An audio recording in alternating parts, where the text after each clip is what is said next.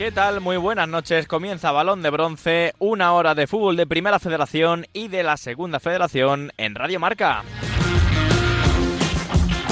Bueno, y toca hablar de lo que ha pasado este fin de semana en la jornada 14. Es verdad que no va a quedar mucho tiempo ¿eh? para tener resaca de la jornada porque ya enseguida, este martes, empieza la jornada 15. Hay jornada intersemanal este, esta semana en la Primera Federación, pero en un programa en el que hablaremos de, pues mira, del Algeciras, tendremos a Iván Turrillo, a su capitán, hablaremos también de los datos de la jornada con Pedro González, tendremos en el programa a Pep Caballé, futbolista del Racing de Ferrol, que ha vuelto a jugar un partido oficial después de año y medio, después de una larga lesión Luego le escucharemos y hablaremos con uno de los hombres, hombres del momento, Pedro Díaz, que es el entrenador del, bueno, del Talavera y que está siendo uno de los eh, bueno, resucitadores del equipo talaverano, que es verdad que está en descenso, pero que parecía desahuciado y ganó este fin de semana 0-2 al Sanse.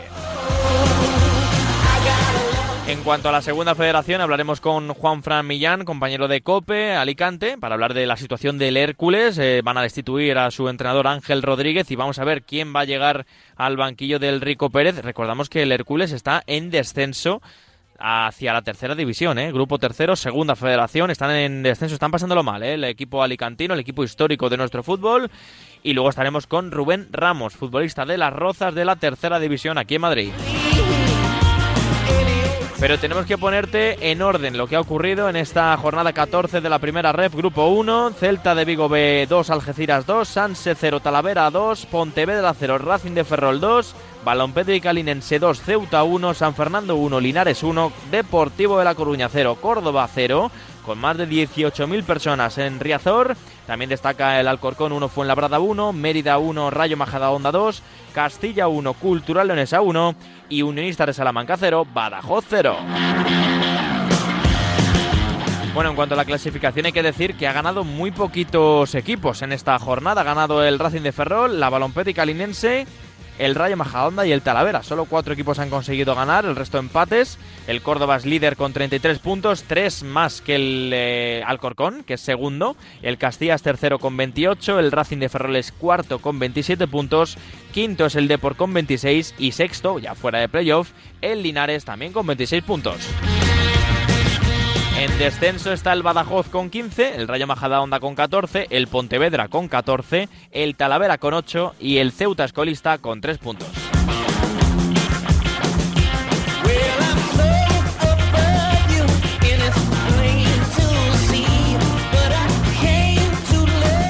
En cuanto al grupo segundo, bueno, pasó todo esto. El Sabadell ganó 0-1 al Nastic, Real Murcia 1 al Collano 0, Amorebieta 0, Atlético Baleares 0, Bilbao Athletic 2, eh, Cornella 2, Numancia 0, Real Unión de Irún 2, que por cierto tiene nuevo entrenador, es David Movilla, el que fuera mister del Zamora.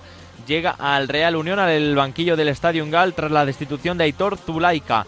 También eh, ganó la Nucía 1-3 en casa del Calahorra, victoria 2-1 del Eldense ante la Unión Deportiva Logroñés, empate sin goles en dos eh, partidos, en este caso el Intercity, Barça Athletic y la Real Sociedad B Osasuna Promesas, y ganó la Sociedad Deportiva Logroñés al Castellón 2-1 en las Gaunas. En cuanto a la clasificación, perdió el líder, que es el Castellón, con 27 puntos. El Eldense tiene los mismos. Es segundo el equipo de Fernando Estevez.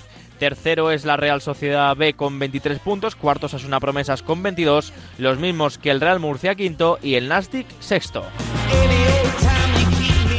En descenso, varios equipos importantes. La Unión Deportiva Logroñés con 16 puntos, los mismos que el equipo que marca la salvación, que es el Atlético Baleares. En descenso está también el Real Unión de Irún o el Intercity con 15 puntos, Bilbao Athletic con 13 y cierra la tabla colista el Calahorra de Juan García con 12 puntos. Por cierto, un lunes en el que hemos tenido novedades en cuanto a la competición y hay que decir que se ha, la federación ha han construido, ha constituido el mayor fondo de garantía salarial de la historia para los futbolistas de la primera federación. Eh, el fondo por temporada va a ser de 2 millones de euros. En total para las tres temporadas será de 6 millones de euros. Así que buena noticia para nuestros futbolistas de la primera federación que tienen lo que querían ese fondo de garantía salarial de la Primera Federación. Bueno, ya sabéis que esto lo que hace es que si un futbolista tiene problemas de impagos, ahí está ese fondo de ayuda para garantizar que cobran.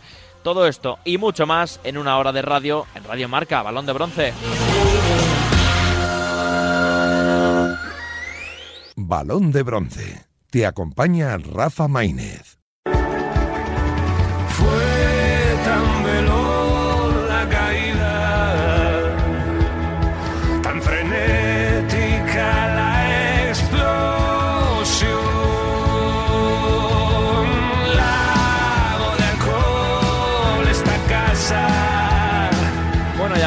Balón de bronce en este lunes escuchando a Izal y con una historia de las que nos ponen alegres, ¿eh? porque es verdad que yo creo que uno de los peores momentos de un futbolista puede ser estar lesionado y sobre todo si es de larga duración y es que este fin de semana volvió eh, uno de nuestros guerreros de bronce a jugar. fue en el Pontevedra Racing de Ferrol, en ese triunfo del equipo de Parralo, en el que salió desde el banquillo Pep Caballé después de más de un año y medio eh, tras una lesión de ligamento cruzado anterior, también algunos problemas eh, musculares. Volvió a jugar, se llevó la ovación enorme de Pasarón y ya nos escucha en balón de bronce. Pep, ¿qué tal? Muy buenas. ¿Qué tal? Buenas tardes, Rafa. Enhorabuena, ¿eh? Por volver y sobre todo por... Oye, también de vez en cuando viene bien sentirse muy querido, que es lo que yo creo que te pasó este fin de semana. Sí, la verdad que fue un chute de, energía positiva porque, bueno, como tú has dicho, llevaba mucho tiempo en el dique seco, con una, bueno, una lesión muy grave, me costó mucho pues la vuelta de, a nivel muscular y bueno, el equipo también sumo, sumando los factores de que el equipo estaba como un tiro y que bueno, que era complicado pues, pues tener minutos, pues bueno, pues me costó un poquito debutar, debuté en la categoría además. Así que nada, muy feliz y, como bien dices, pues bueno, la, afición se portó de 10, me, pegaron una muy buena ovación y la verdad que muy, muy, muy emocionado. Ahora entraremos un poquito a cómo has pasado esos, esos meses o ese año y poco, eh, pero mm, era difícil, ¿no? Como has dicho, entrar en un equipo para tener minutos que, que estaba a un nivel impresionante, salvo ahora, que bueno, habéis cortado una mala racha, pero... Pero oye, el, nivel de, del Racing de Ferrol de vuestro equipo ha sido brutal en este inicio. Sí, la verdad que, hay muy buen equipo, eh, muy buenos jugadores. Em, pienso que la categoría también se acerca muchísimo al fútbol profesional. Así que bueno, tener minutos es, es muy complicado, ¿no? Y más un equipo que, bueno, con la dinámica que llevábamos, pues, pues bueno, era bastante complicado. Pero bueno, he ido trabajando y, esperando pues el momento y, me llegó el, domingo. ¿Qué ha sido lo peor de este año y medio parado? Bueno, la verdad que lo, lo, peor de todo fue sobre todo eh, estar, eh, bueno, sabiendo que no podía jugar, ¿no? Estar lesionado y saber que no, que no puedes, que no puedes jugar. Es, fue bastante complicado. La vuelta, cuando volví de pretemporada, pues bueno, pues tampoco me encontraba físicamente a lo mejor del todo, del todo bien. Y fue, bueno, un poquito de esa sensación de, ¿y si no? ¿y si no? Pero bueno, a medida que mm. pasaban los entrenos, en, eh, sobre todo septiembre, octubre, noviembre, pues me fue encontrando muchísimo mejor y, ya bueno, ya vuelvo a ser el Pep que, era antes. Hay, un buen, hay un buen eh, detalle que ha tenido el club contigo, que es tras esa lesión también eh, renovarte, si no estoy equivocado, que es un gran detalle del, equipo ferrolano, que oye, no siempre sucede, pero que cuando se tiene este tipo de detalles hay que aplaudirlos. Sí, a ver, eh, bueno, sobre todo eso, ¿no? Dar, las gracias al club, que es un, club de 10, que está creciendo muchísimo en todos los sentidos. Es, el, hecho de renovarme no lo hace cualquier club. Al final podrían haberme dicho, sí, recupérate aquí, pero bueno, al final de temporada te vas. Me dieron otro año más de, de contrato y eso dice mucho de lo que es esta entidad, ¿no? Em, yo muy agradecido y, tenía una espina clavada de, intentar pues devolver la confianza que depositaron en mí pues pues a base de juego. Y hasta el día de hoy no había podido y ahora bueno pues ya debuté y, a intentar pues dar, dar lo máximo de mí para, para, para mí y para el club. Oye, y Pep, cuéntanos algo de, del proceso de recuperación que no, que no se sepa o, algún detalle que haya tenido pues eh, el entrenador o algún compañero o alguna conversación que te haya marcado. Bueno, eh, lo que más me marcó fue, justo al romperme que, bueno, me llamó el director deportivo y que me dijera, me dijo que estaba, que estuviera tranquilo, que tenía otro año más de contrato. Eso, eso es que casi en ningún lado pasa. Entonces, ya te digo, dice lo que es la grandeza del club. Y nada, yo hice la recuperación aquí en, en con mis compañeros el día a día lo viví el año, la temporada pasada con ellos, que fue un año también muy bonito. Y, pero bueno, ya te digo, mm, algún detalle así tampoco te sabría decir, pero viví el día a día con ellos y, la verdad que bueno, que, mm, me, hicieron muy, muy, feliz en un momento jodido de mi carrera deportiva. Qué bueno, qué bueno. Oye, por cierto, te quiero preguntar por, por la situación de la, de la categoría. Has dicho, bueno, que tú con este, con este partido en Pasarón has debutado en la categoría, estabas un poco en la sombra en ese sentido, desde la segunda B antigua. ¿Qué te está pareciendo? Hoy hemos sabido también que ya la federación ha constituido un fondo de, de, garantía salarial y, bueno, se van dando pasos. No sé también eh, qué sentir tenéis en el vestuario, tú como futbolista que conoces muy bien estas categorías, ¿cómo has visto este, este cambio? Bien, eh, me parece que la primera vez es una categoría muy atractiva. Creo que hay un poquito más de nivel que lo que era la antigua segunda B. Hay, hay menos equipos, hay menos jugadores o los jugadores son más selectivos yo veo una categoría con mucho potencial, sí que hay que mejorar ciertas cosas, ¿no? Obviamente, bueno, uh, bueno, con menos colectivos y ciertas cosas que aún hay que ver con ACE, pero creo que esta categoría tiene mucho potencial. Yo creo que en unos años esto va a ser, va a ser bueno. Yo creo que esta categoría está más cerca de la, del fútbol profesional que del fútbol amateur. Sí, totalmente. Oye, si abro la clasificación del grupo primero, Córdoba, Alcorcón, Castilla, Racing de Ferrol, Deportivo de La Coruña, Linares. Casi todos estos equipos están entre unos 6, 7 puntos.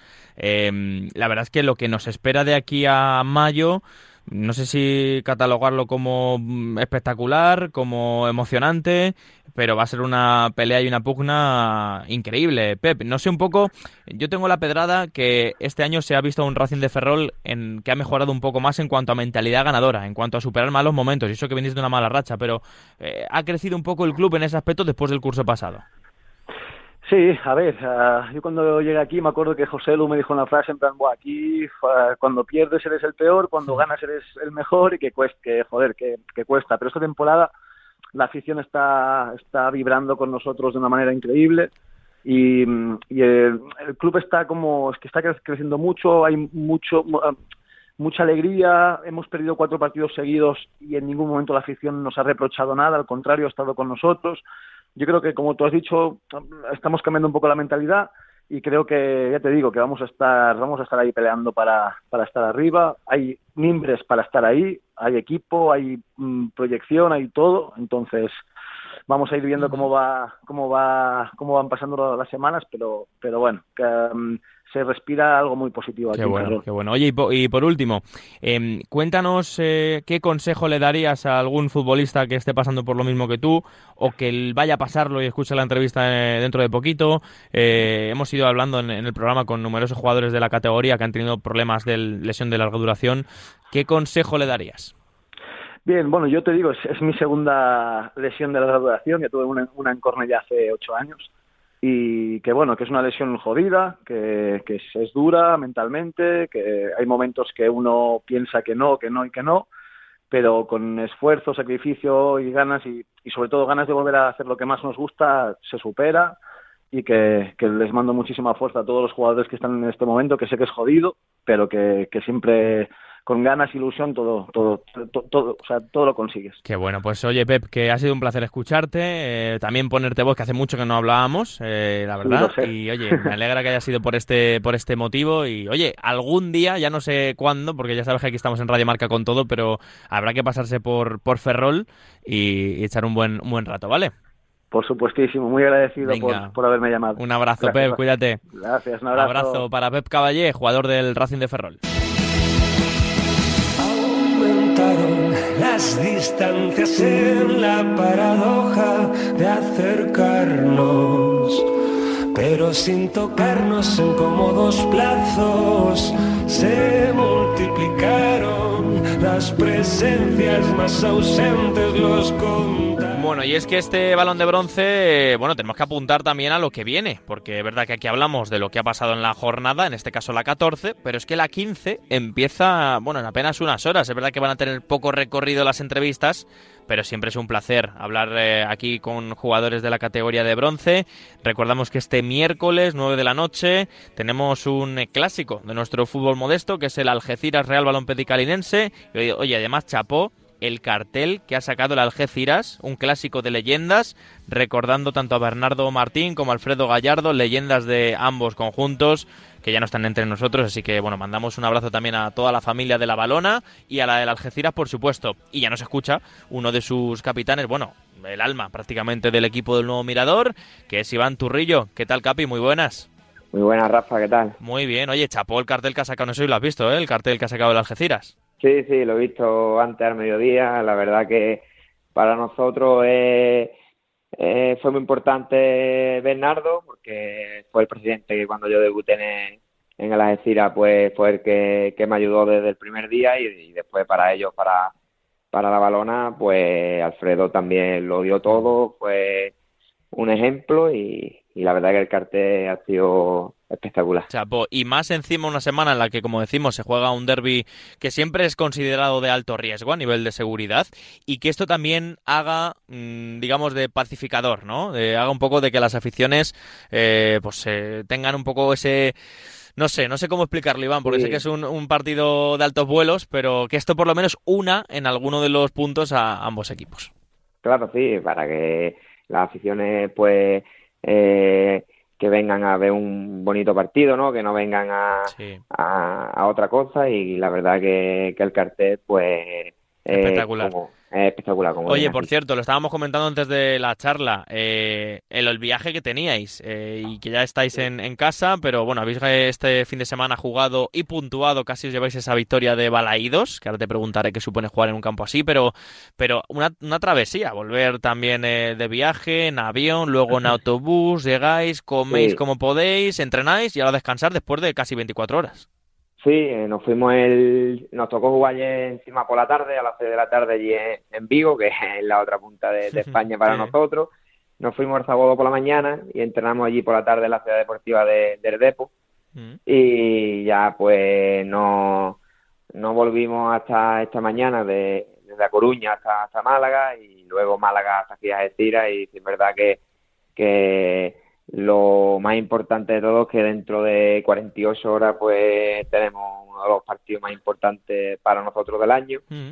y tenemos que, que recuperarlo lo antes posible para llegar lo más fresco que podamos al partido porque tanto para nosotros como para la afición pues es un día importante. ¿Qué supone para una persona como tú, que eres de allí, que eres capitán, que sientes el Algeciras, que sientes Algeciras como, como ciudad? ¿Qué supone para ti un partido así? Sí, pues la verdad que nosotros cuando sale el calendario eh, de la primera red, todo el mundo pues mira partidos importantes, ¿no? Eh, y nosotros siempre miramos eh, a decir a Balona y Balona a decir. Ahí cuando sale el calendario nosotros siempre sí. marcamos y hablamos entre los grupos de amigos y tal, eh, ¿cuándo se va a decir a Balona? Y este año pues lo primero que, que se vio en los mensajes de, de móviles era eso, eh, sí. que nos tocaba en puente de, de diciembre, que eran tres semanas, que, que era a las nueve de la noche, tal y cual, y sí es verdad que, que este partido pues es el más grande aquí de, del campo de Gibraltar, porque son dos, dos clubes que, que son históricos aquí, que, que de los más grandes, y para nosotros, y sobre todo para mí que soy de aquí, que desde pequeñito iba a estos partidos y que me gustaba ver las dos aficiones, ¿no? Animando a su equipo, pues ahora que -huh. que tengo el placer de jugarlo, pues... Tiene que ser increíble. Eh, Oye, increíble por el ambiente, ¿cuál es el, el, primer recuerdo o el recuerdo más especial de un Algeciras balompedicalinense que tienes? ¿De jugador o de...? Lo que me quieras contar.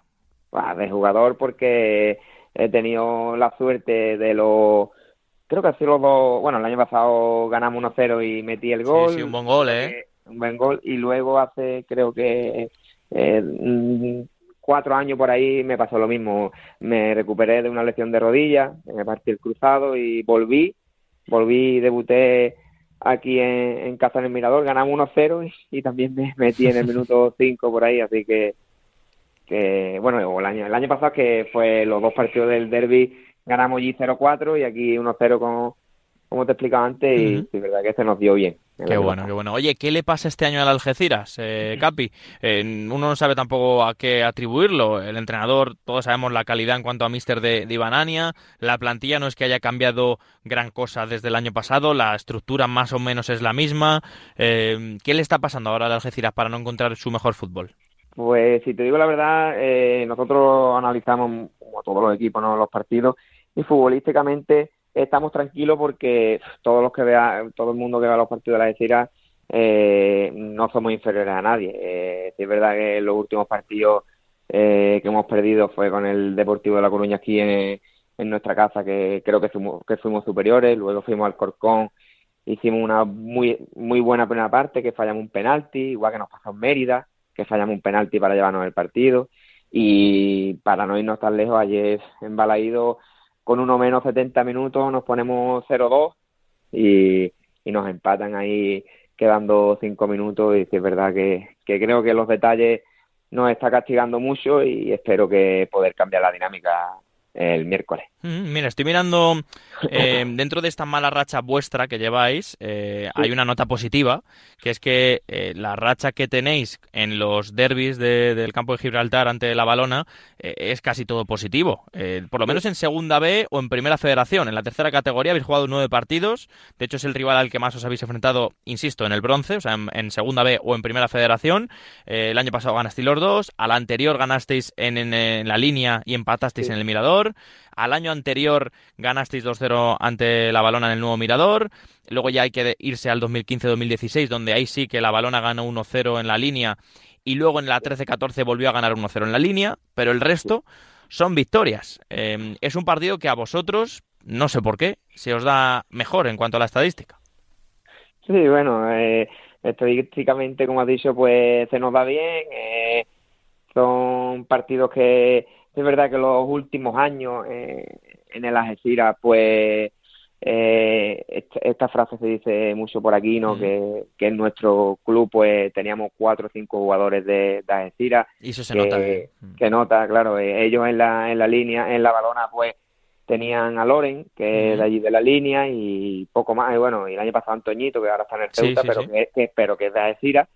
Y sí es verdad que en estos partidos, pues eh, la motivación, pues creo que es un hándicap bastante positivo para los jugadores de, de Y no creo que, y no sé si sería por eso, pero bueno, nos hemos llevado dos partidos. y que son partidos en los que se necesita un poquito más, más allá del fútbol, ¿no? Eh, bueno. Sí. Pues Iván, que ha sido un placer escucharte, que muchísima suerte para la temporada, para ese partido de, del miércoles y que, bueno, en la medida de lo posible, eh, también lo contaremos, porque ya sabes que aquí en la radio del deporte, que estamos pendientes siempre de, todos los deportes y del mundial y a veces no llegamos a todo, pero bueno, que os seguimos de cerca y que sepas que a final de enero voy a hacer un tour por toda esa zona, ¿eh? San Fernando, Algeciras, Balona, me voy a pasar por toda esa zona, así que ya hablaremos de tirar penaltis, ¿vale?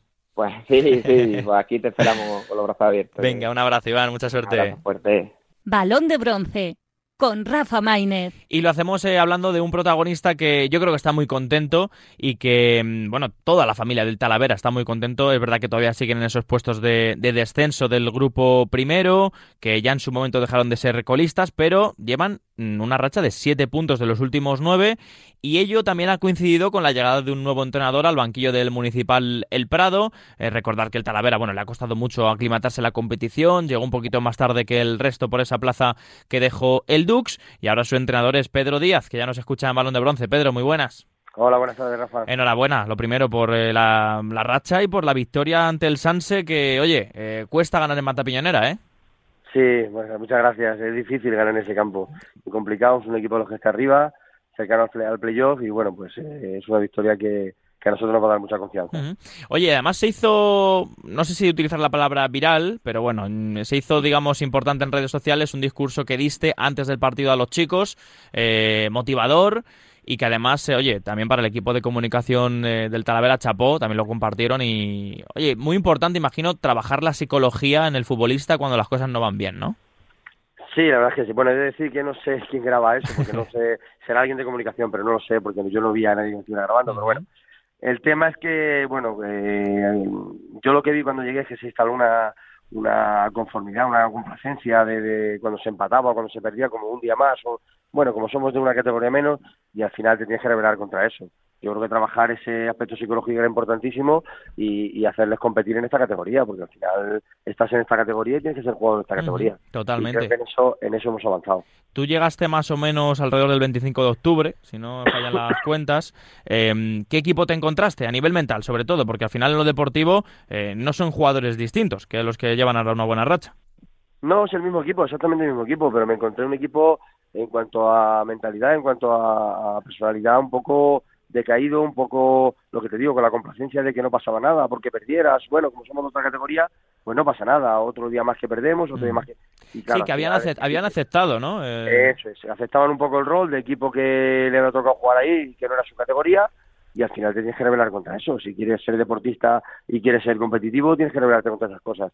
Al final, no todos los equipos pueden ser un, un Córdoba o un Deportivo La Coruña, pero estos equipos que no lo son deben competir y deben ser equipos competitivos. Claro, totalmente. Mira, había ganado ante Unionistas, que más o menos, es verdad que es un equipo que se amolda un poco al estilo del Talavera en cuanto a, digamos, objetivo, la salvación, eh, la balompédica linense, eh, habéis ganado al Sanse, que pese a que haya estado un poco más arriba en la temporada, su objetivo también es salvarse. Digamos, Pedro, que salvo cinco o seis equipos que claramente su objetivo es el ascenso, el resto al final evita el descenso. Exactamente, sí que al final es un grupo de equipos ahí que por presupuesto, por, por categoría o por caché, eh, no, no a priori no van a luchar por, por estar arriba mm. y, al final tienes que competir con todos ellos. También vino la Corcon aquí y creo que fuimos superiores y empatamos a cero, o sea, nos ganaron un 0-2 al final en el 80 y bueno, pues un poco la dinámica está cambiando, que es lo que queríamos. Oye, tú en su momento fuiste futbolista del Talavera, ¿verdad? Sí, yo fui capitán del Talavera, jugué, jugué aquí varios años, eh, muchos años aquí en Talavera. Mm y bueno, pues sí, sí que, sí que fui capitán de aquí ¿Qué simboliza? ¿Qué simboliza para un eh, jugador que en su momento fue ya no solo jugador, eh, capitán, que eso ya sabemos eh, los que hablamos de fútbol, los que vivimos con el fútbol, la importancia que tiene que alguien sea un, capitán, eh, ¿qué simboliza ahora entrenar al equipo del Prado? Pues si te soy sincero, para mí era un, entre comillas, un sueño a corto plazo. yo al final soy, no solo soy capitán, soy capitán y jugador, sino que he sido canterano y soy nacido en Talavera, o sea, imagínate lo que puede significar para mí. Entonces, entrenar al equipo de tu ciudad, eh, después de haber sido jugador, capitán, y es como cerrar un círculo, ¿no?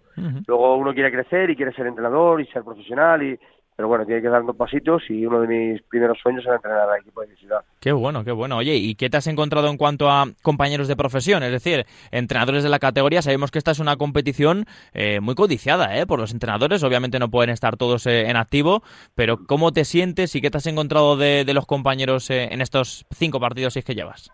Pues la verdad es que hasta ahora no puedo decir nada malo, al revés, todo, todo bueno eh, en cada banquillo que cuando al principio del partido siempre saludas un poco al, al entrenador rival y, nada, dándome la bienvenida y que tenga mucha suerte y que me desee lo mejor. La verdad es que, que se han portado genial desde que llegué y, y espero, espero yo poder también corresponder a, a esa categoría que tienen estos entrenadores. Mm, qué bueno. Oye, la afición. Eh, sabemos que Talavera tiene una afición eh, enorme, lo está demostrando este año más aún. Ya sabes que el año pasado fue un año complicado por ese descenso, pero este año yo creo que el sentimiento de la afición, lo que está demostrando, su comportamiento, no sé si la palabra es ejemplar, pero, pero vamos, muy cerca de, ello, ¿no?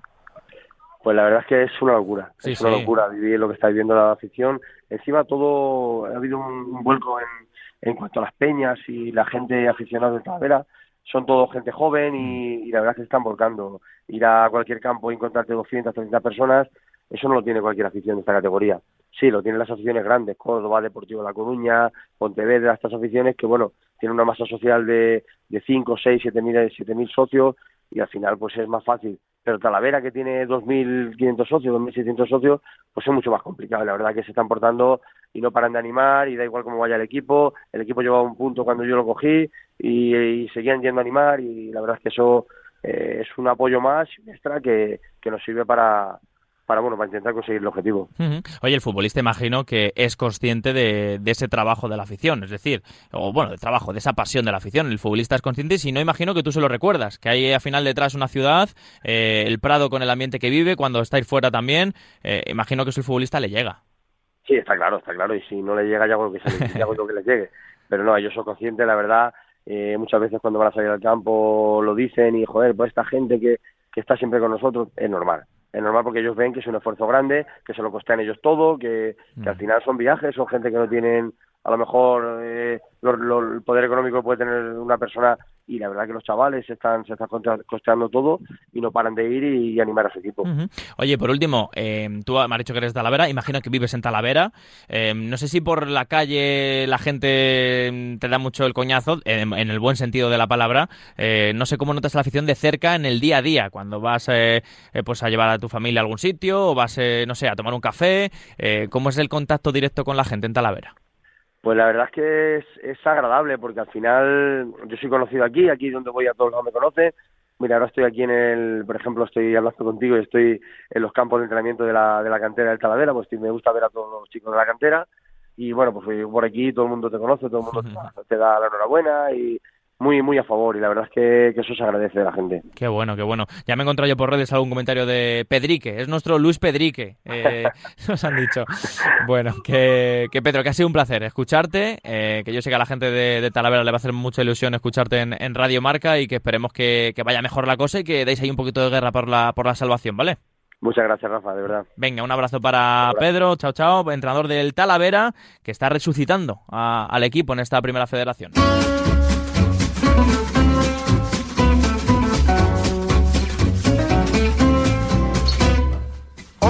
Bueno, pues para continuar en Balón de Bronce lo hacemos como cada lunes. Una de las secciones que más gusta al oyente de Radio Marca, y bueno, Balón de Bronce en este caso, es la de los datos de Pedro González, que ya nos escucha. Pedro, buenas noches.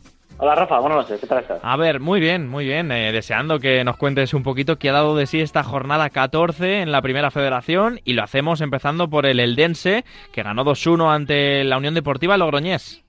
Sí, con su tercera remontada en primera federación. Las tres han sido en casa, siendo además las dos últimas ante los dos equipos de Logroño, la SD y la UD. Y la UD.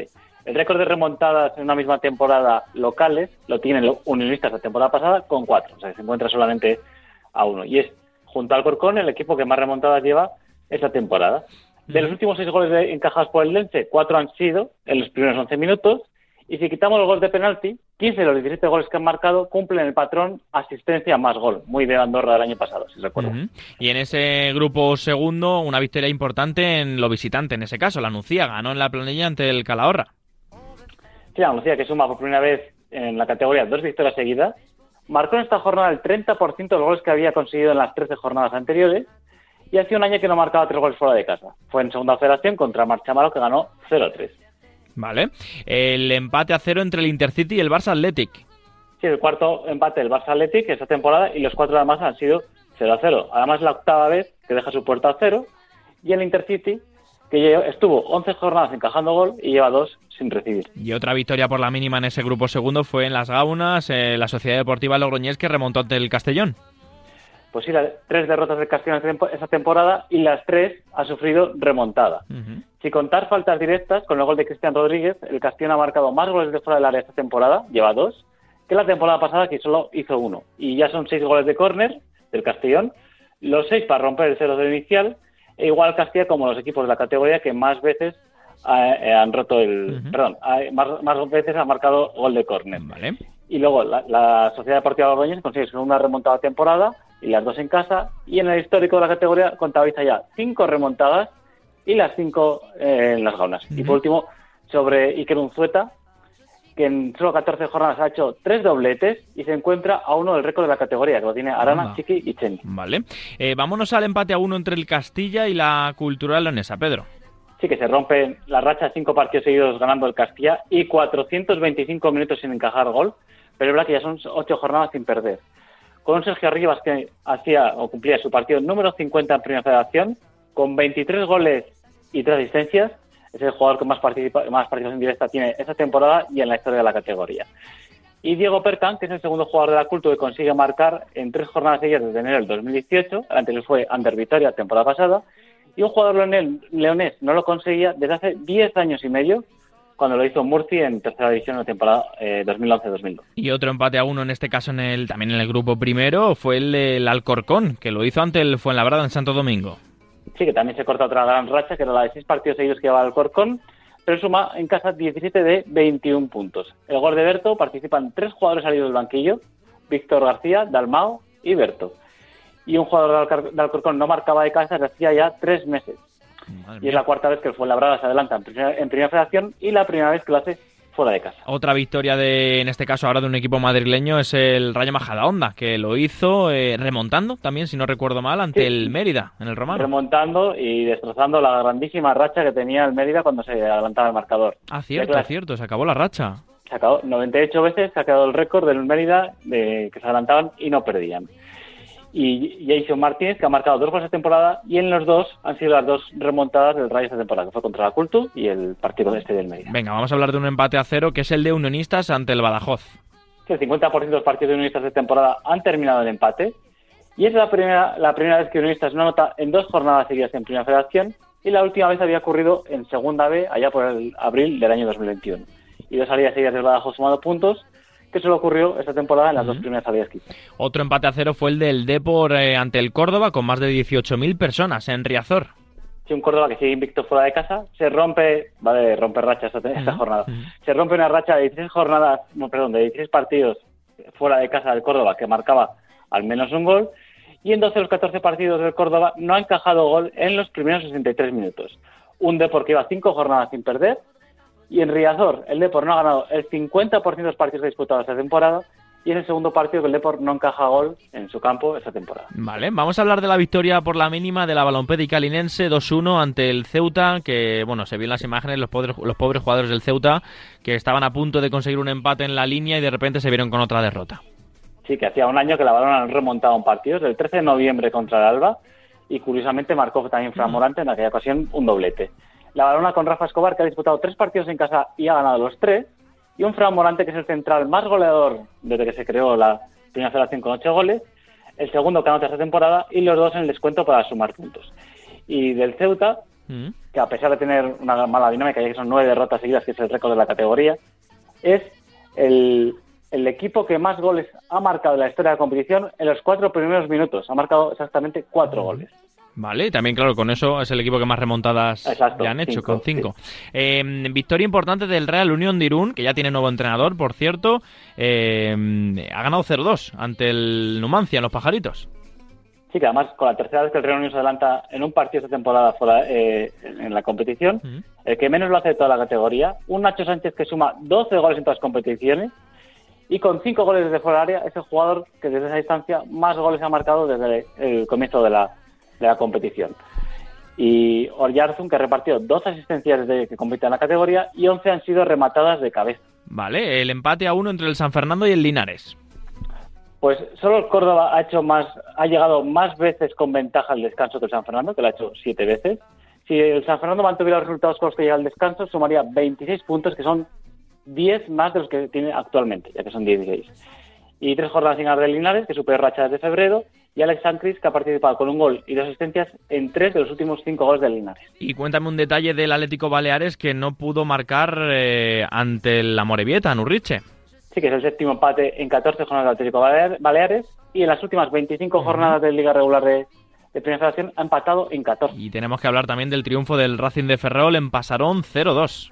Rompiendo una racha de cinco jornadas sin ganar, con José Lu viendo puerta en su primera titularidad y amplía su leyenda. En los últimos 29 partidos de Liga Regular que hizo gol, el Racing no perdió, 20 victorias y 9 empates. Y una curiosidad que Carlos Vicente, siempre que ha debutado en un campo gallego de primera federación, ha marcado gol. Con el Calahorra en Riazor, Amalata y Barreiro, y ahora con el Racing en el pasado. Vale. Eh, otro de los partidos importantes fue ese Nastic 0 Sabadell 1 en el Nou Stadi, que también eh, corta una buena racha del Nastic.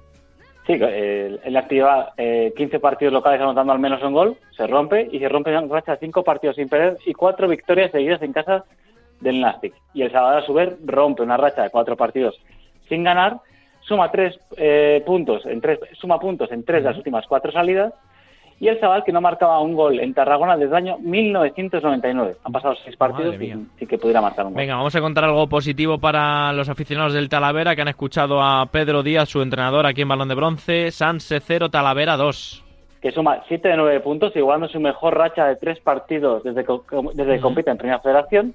No ganaba dos partidos seguidos fuera de casa desde noviembre del 21.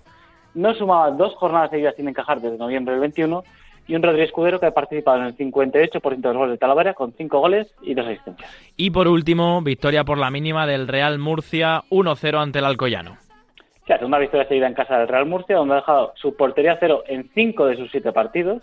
El gol de Dani Vega es el sexto que consigue el Real Murcia de fuera del área, es decir, que uno de cada tres goles es esa distancia. Y Alcoyano, que solo ha sumado una victoria en las últimas ocho jornadas. Pues hasta aquí, Pedro, los datos de la jornada no tienen demasiado recorrido porque a partir de mañana ya empieza la jornada 15, pero bueno, ya sabes que el oyente lo agradece. Un abrazo grande, Pedro. Nada, muchas gracias. Un abrazo, Rafa.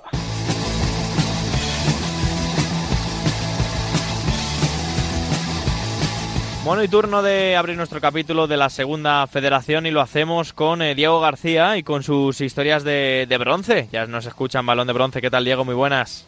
Muy buenas, Rafa. Qué bien, otro, otro lunes más hablando del fútbol de verdad. Sí. Además que hoy tenemos dos historias muy buenas. La verdad es que sí. Una de ellas es la del Hércules, que hay que irse bastante lejos para hablar de pues la que fue la mejor temporada del equipo alicantino, 74-75. Cuéntanos. Pues sí, Rafa, la 74-75 del Hércules, en la que, bueno, pues luchó por Europa. Eh, hablábamos de, poniendo en antecedentes cómo llegaba el Hércules eh, a aquella temporada, hablábamos ya de un club que era un clásico del fútbol español, tal y como lo es hoy. Eh, había estado en primera en la década de los 30, los 40, los 50 y los 60 y sumaba un total de ocho temporadas en la élite, en primera.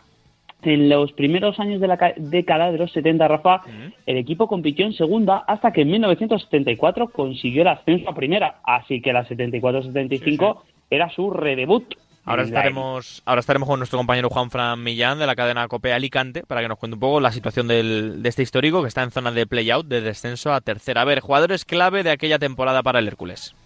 Uno de ellos era Barrios, eh, que era delantero, que pasó una década entera en primera división entre varios clubes, entre los que se encontraba el Granada, el Barça y el propio Hércules. Consiguió una liga con el cuadro Blaugrana y en la 74-75 iban a anotar 13 dianas para, para el Hércules. El segundo de los nombres que destacamos es Quique Hernández, que al contrario era defensor, que también jugó en primera en Valladolid Atlético y en el propio Hércules por este orden. Y eh, la verdad es que en el Atlético de Madrid consiguió dos ligas y una copa, siendo en el año 74 cuando firmara por el cuadro alicantino. Venga, en cuanto al torneo, ¿por qué le fue tan bien al Hércules? ¿Por qué fue el mejor año de su historia? Pues eh, antes de nada, Rafa, comentar que fue una liga realmente igualada, eh, tanto es así que desde el segundo clasificado hasta el decimosexto solo hubo siete puntos. eh. Había que recordar que eran ligas más, más igualadas por regla general porque la victoria valía dos, dos puntos, pero no deja de ser un dato, yo creo, Rafa, muy, muy, muy significativo. Arrancó el Hércules de una manera bastante equilibrada, situándose en la mitad de la tabla, consiguiendo por el momento una permanencia que no era otra cosa que el objetivo que manejaba el cuadro alicantino. Luego el Hércules pasó un pequeño bache, ¿no? Antes de acabar la temporada como un tiro. Efectivamente, Rafa, las cosas se complicaron a- allá por el segundo tercio de competición, más o menos, donde el Hércules solo sumó una victoria en 12 partidos, quedándose al borde del precipicio del descenso. No obstante, y como bien apuntabas, espectacular eh, recta final de un, de un Hércules que ganó cinco de los últimos ocho partidos, llegó con opciones europeas a la última jornada, pero finalmente quedó empatado a puntos con el cuarto clasificado, que fue la Real, y a un solo punto del tercero, el Barça. Ambos en clasificación europea. Por aquel entonces, el eh, quinto no, no se metía en Europa. En cuanto a las consecuencias, ¿cómo le fue más adelante al Hércules? Pues decir, Rafa, que aquella temporada fue realmente significativa porque marcaba eh, el inicio de la que sería la etapa más larga del Hércules en Primera División eh, y una etapa que en total se compuso de ocho temporadas consecutivas hasta que se produjo el descenso en 1982, año mundialista. Totalmente, y que uno de esos estadios mundialistas fue el propio Rico Pérez. Eh, el otro de los equipos es el Cádiz B. Eh, tenemos un meritorio undécimo puesto en la categoría de bronce, además hace no mucho, Diego. En la temporada 19-20, Rafa, el año 2019, poniendo también en contexto cómo llegaba el Cádiz B a aquella temporada, deparó el primer ascenso del Cádiz B a la segunda división B, haciéndolo después de ganar su grupo en tercera división y eso sí, perdiendo la eliminatoria de campeones ante Osasuna B. No obstante, eh, por el camino largo del ascenso, dejó en el camino al filial de Numancia y al Unión Viera para ascender, como decimos, por primera vez el Cádiz B a la categoría de bronce. En cuanto a los futbolistas clave, mira, hay alguno que nos suena. Pues sí, Rafa, el primero de ellos es Manu Nieto. En el curso 19-20 consiguió cuatro goles. Llegó a debutar incluso con el primer eh, equipo al año siguiente, en la 2021, y el año pasado ascendió con el Andorra. Ahora, por cierto, ha fichado por el, eh, el Dense. En segunda instancia Sergio González, defensor que había debutado ya en el primer equipo y que consiguió tres goles ese año eh, antes de, en 2020, marcharse al Tenerife. Y en cuanto a mm, el torneo, eh, ¿cómo le fue al eh, filial cadista? Eh, creo recordar, me voy a tirar un triple. Quiero recordar que ese Cádiz B lo entrenó Pavón. Voy a mirarlo. Mientras que me cuentas cómo le fue el torneo, voy a mirar quién era el entrenador.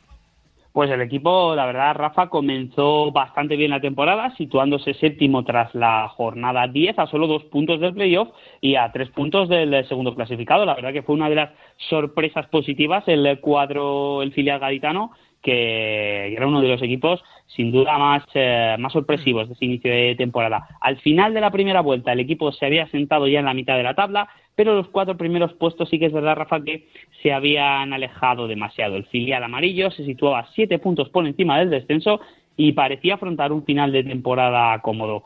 La temporada, como todos sabemos, fue suspendida por la pandemia a mediados del mes de marzo, eh, estando el equipo en tierra de nadie, obteniendo una salvación holgada y más que merecida al cuadro del Cádiz B. Sí, efectivamente. Juan Manuel Pavón era el entrenador de aquel Cádiz B que bueno llegó a una categoría en la que bueno ahora veo algunos futbolistas que se mantienen en ella pese a mira Juan Flere por ejemplo ahora es portero del, del Algeciras a ver hay consecuencias cómo le fue los años posteriores al filial gadista la temporada siguiente, la 2021, el equipo partió con la idea de al menos conseguir plaza en la segunda ref, algo que consiguió con una sexta plaza en la segunda fase de la temporada. Y un año más tarde, la 21-22, la temporada pasada, el equipo acabó séptimo en segunda ref a solo tres puntos de la zona de playoff, de playoff, perdón, a primera Federación. Qué buena, qué buena plantilla tiene aquí el Cádiz B, ¿eh? También está Duarte en el Linares actualmente, luego Seth Vega que estuvo hace poquito en el Recre.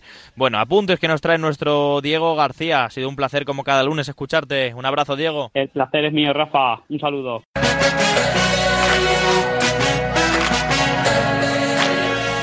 Bueno, y antes de seguir hablando de balón de bronces, de bueno, con los protagonistas de la segunda federación, abrimos ese capítulo de, de, la cuarta categoría. Hay que hablar un poquito sobre uno de los históricos de nuestro fútbol, como es el Hércules de Alicante, Fíjate que no lo está pasando muy bien, que parece que va a cambiar también de entrenador, que eso ya parece que es un hecho. Y para hablar un poquito de este gigante de nuestro fútbol, ahora insisto, en el descenso de la segunda federación, grupo tercero, me he traído aquí a balón de bronce a un compañero, un amigo que es Juan Fran Millán de la cadena Cope, que ya no se escucha. ¿Qué tal, Juan Fran? Muy buenas. Hola Rafa, un placer saludarte. ¿Qué tal? ¿Cómo estás? Igualmente, bien, bien. Todo aquí, bueno, pues como siempre, ya sabes que en la radio del deporte, igual que en la cadena COPE, pues estamos también volcados con el Mundial, pero dentro de lo que cabe ya sabes que hacemos espacio y hueco a nuestro aquí, a nuestro fútbol modesto y entre ello está uno de los históricos que es el Hércules. Lo primero de todo, ¿cómo estáis después de ver al equipo en, en descenso, cambio de entrenador? ¿Cómo es un poquito la situación allí? Bueno, muy mala, muy mala. Situación de, que es el peor momento de la centenaria historia del, del, Hércules. Fíjate que se dice pronto, pero nunca se había alcanzado una situación como la que estamos viviendo con el equipo en zona de descenso. Este fin de semana, después del empate a Lolot, en, en puestos de promoción de, de play-out, de, de, promoción de, de descenso a, a tercera federación, algo que aquí no se recuerdan ni los más mayores del lugar eh, recuerdan una situación tan caótica, ¿no? Eh, muchas críticas, sensación de que la etapa de Enrique Ortiz, el propietario, ha acabado, eh, pero no quiere marcharse después de 23 años, eh, dejando al equipo pues en una situación eh, absolutamente angustiosa, manifestaciones programadas, concentraciones en la puerta cero, eh, tensión dentro del estadio en el último partido de liga, en fin, no se puede estar peor eh, ahora mismo y muy lejos del objetivo para el que se construyó esta plantilla con Ángel Rodríguez, que ya podemos hablar en pasado y casi casi en, historia ¿no? del, del Hércules, porque va a dejar de ser en las próximas horas entrenador del conjunto blanquiazul. Habló de ser campeón de grupo y, y tiene al equipo pues eh, como te decía, en zona de playout. Claro, eh, más allá de la plantilla que haya, obviamente seguro que los futbolistas del Hércules tienen más nivel que para estar en playout de descenso a, a tercera. Eh, si tenemos que buscar culpables, eh, imagino que obviamente en Alicante con la información local estáis mucho más enterados que los que estamos fuera, pero ¿dónde se puede apuntar? ¿A la propiedad? ¿Al entrenador y ya está? ¿A que no hay una estabilidad eh, en cuanto a la economía del club? ¿Que, ¿Cuál es el, digamos, el mayor foco de, de, de culpabilidad de, de la situación del Hércules? Pues mira, lo más curioso es que estabilidad económica la hay. Eh, Enrique Ortiz lo que pasa que es el propietario y, uh -huh. y, y, lo que no hace es canalizar bien esa inversión económica. Eh, tiene amplio poder adquisitivo. Y, o sea, falla meramente lo deportivo.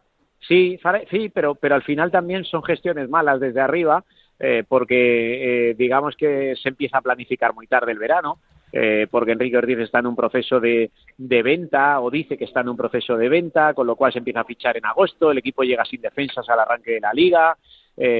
bueno, yo creo que hay que dividir responsabilidades. Sería injusto achacarlo todo a Ángel Rodríguez, eh, pero ha tenido una parte importante, se le ha caído el equipo, empezó muy bien las cuatro primeras jornadas, ilusionando incluso a la grada, y ahora las sensaciones de que el equipo ya no cree en él y que eh, no hay rastro de aquel eh, Hércules que, que las primeras semanas sí dominaba los partidos y era, y era un equipo poderoso, y luego Paco Peña también, el director deportivo, que evidentemente descuidó los fichajes de la, de la línea defensiva y el Hércules es uno de los equipos que más goles encaja en esta, en esta categoría. Y luego Ángel Rodríguez, por lo que te comentaba. Así que, bueno, pues hay que repartir responsabilidades. No es un problema económico, eso sí que te lo puedo decir, que es lo, más claro. A partir de ahí, pues eh, eso, eh, malgastando el dinero de alguna manera, eh, planificando tarde y luego con responsabilidades directas en el director de orquesta, en Ángel Rodríguez, que no eh, ha hecho las cosas bien y evidentemente en Paco Peña como secretario técnico que tampoco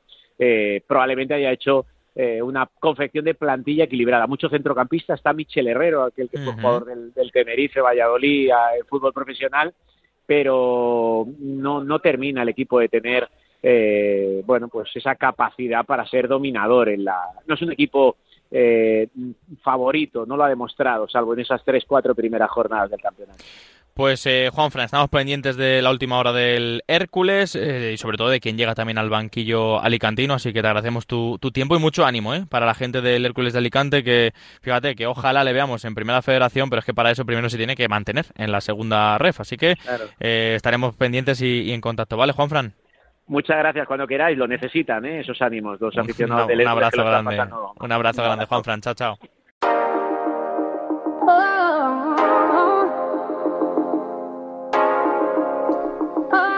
Bueno, y seguimos en el programa y lo hacemos ahora para hablar con un eh, jugador que, bueno, no ha pasado sus mejores semanas, hay que decirlo, porque ha tenido un problema personal.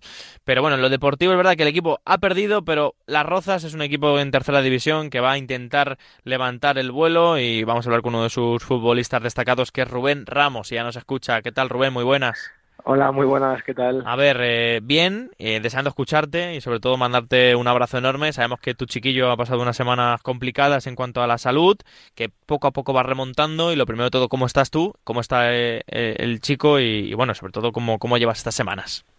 Bueno, ha sido, la verdad que han sido dos semanas muy complicadas, ha estado, ha estado muy malito, ha estado ingresado en la UCI y bueno, la verdad que gracias a Dios ha salido Hemos salido hace poquito, hace dos días que está en casa y va remontando un poquito el vuelo. La verdad que, bueno, eh, cansado de, esta semana de estar en el hospital y para arriba para abajo no he podido entrenar menos esta última semana que, ya sí que me metí con el grupo. Y sobre todo con las numerosas, numerosas eh, bueno, mensajes, numerosos mensajes de, amigos, de compañeros de profesión que se han preocupado por él, por ti, por, por todo, ¿no? Imagino que agradecido. La verdad que, Rafa, estoy muy, muy agradecido a la gente. Eh, ha sido una cantidad de llamadas, de mensajes, de, preocupaciones de, mucha gente que no me esperaba eh, por el tema de mi hijo. Manda muchísimo ánimo y muchísima fuerza estas semanas que, tanto, bueno, toda mi familia, mi mujer y yo, sobre todo, lo hemos pasado muy mal. Y, la verdad que estoy súper agradecido. Desde aquí, eh, mira, mandarles un abrazo a todos y y, decirle que muchísimas gracias por todo el apoyo que me han dado estas dos semanas. En cuanto al fútbol, a lo deportivo, es verdad que este fin de semana no se ha dado bien en esa derrota ante el Getafe B, que las Rozas es un equipo que tiene que optar y poco a poco va remontando el vuelo, ya está en, esos, en esa zona de playoff de, tercera, pero ¿cómo se consigue centrarse? Es verdad que en estos casos lo deportivo pasa en segundo plano, sin duda, pero ¿cómo se vuelve a una dinámica de deporte, de trabajo y a nivel mental, cómo se compagina todo esto? Bueno, a ver, eh, yo hablé con el club, hablé con el míster después de todo lo que de lo que me pasó a mí, de que el niño estaba, la verdad que, que muy malito y, muy grave, ellos lo sabían y ellos me comprendieron de un primer momento y el fútbol obviamente era un segundo plano. Eh, yo siempre a, mis compañeros les he deseado lo mejor en todo este tiempo que yo no he estado pero pero bueno eh, gracias a lo que te he dicho ha salido todo bien. Eh, luego ya la última semana cuando ya estaba el niño en planta eh, yo hablé con mi mujer y con y con el club para, para compaginar los entrenamientos y por lo menos eh, estar este fin de semana que he estado ya convocado voy a jugar un rato. Y bueno todo ha quedado en un susto va muy poco a poco. Y bueno ahora sí que es verdad que, que intentaremos centrarnos porque el objetivo no no es otro que que llevar el equipo a, a segunda red. Y sobre todo en una tercera división como es la madrileña, grupo 7, que bueno, para el que no conozca un poco la tercera división, yo creo, y tampoco verdad que no, no conozco todas las terceras de nuestro país, pero sí más o menos un poco, un poco todo por, por encima a nivel general, pero lo que sí coincide mucha gente es que la tercera división de Madrid, en este caso, es una de las más potentes a nivel nacional. No sé si se nota, tú que has jugado también en primera federación, en segunda B, eh, bueno, en cotas superiores, por supuesto, el nivel de esta tercera, ¿cómo es? Bueno, la verdad es que yo nunca eh, nunca había jugado en, tercera división, este año es el primero. Eh, obviamente siempre ha habido muy buenos equipos todos los años. Eh, hay un nivel muy muy muy parecido. Eh, yo creo que es cierto que bueno eh, hay tres cuatro equipos que yo creo que están por encima. Eh, no sé, Usaria creo que tiene un equipazo, eh, creo que Getafe también tiene un buen equipo, nosotros también, pero sí que es cierto que está todo muy muy igualado. Nosotros empezamos muy mal eh, hasta que, dimos con la tecla y la verdad que ahora el equipo, bueno, aunque a pesar de la derrota, yo creo que va en línea ascendente y, va a acabar el año muy bien. Bueno, a ver si a ver si es verdad y vamos contándolo aquí en, Radio Marca. Rubén, que ha sido un placer escucharte, que nos hayas dedicado un poquito de tu tiempo y sobre todo, bueno, gracias por tu tiempo y, y ánimo por lo que viene y para, para remontar el vuelo, dar un abrazo al chiquillo y que nos alegra mucho escucharte, tío. Muchas gracias, Rafa, a todos vosotros y por todos los ánimos a toda la gente que está a mi lado. Venga, un abrazo, Rubén. Un abrazo, Rafa, gracias. Bueno, pues hasta aquí un programa más, un lunes más en Radio Marca de Balón de Bronce. El programa ya sabes que habla de la primera federación, del fútbol modesto. Hoy también hemos llegado hasta la tercera ref, hablando de las Rozas y de Rubén Ramos. Eh, acabó la jornada 14, pero ya este martes comienza la jornada 15 de la primera federación.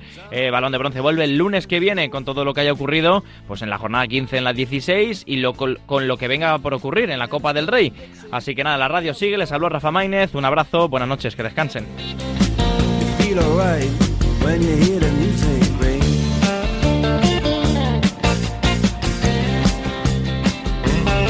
Well, now you step inside, but you don't see too many faces.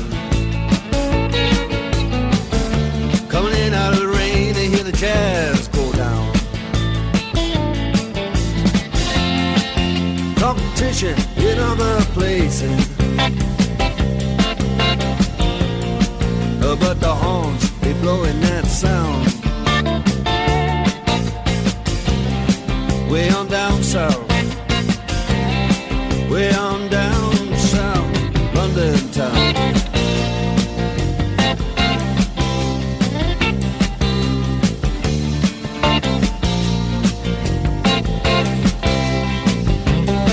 You check out Guitar George, he knows all the chords. But it's strictly rhythm, he doesn't wanna make it cry or sing. If then an old guitar is all he can afford, when he gets up under the lights play his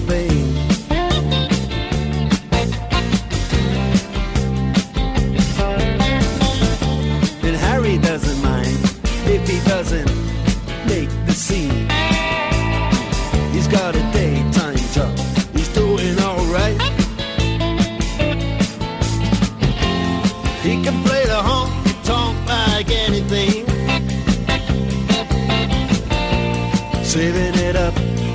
Friday night. With the Sultans. With the Sultans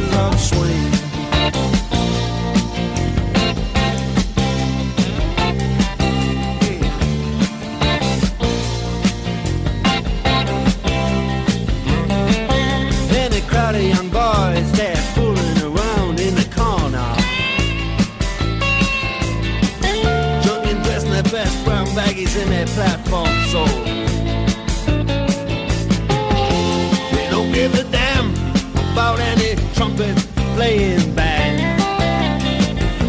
It ain't what they call rock and roll. And the Sultans, yeah, the Sultans play Creole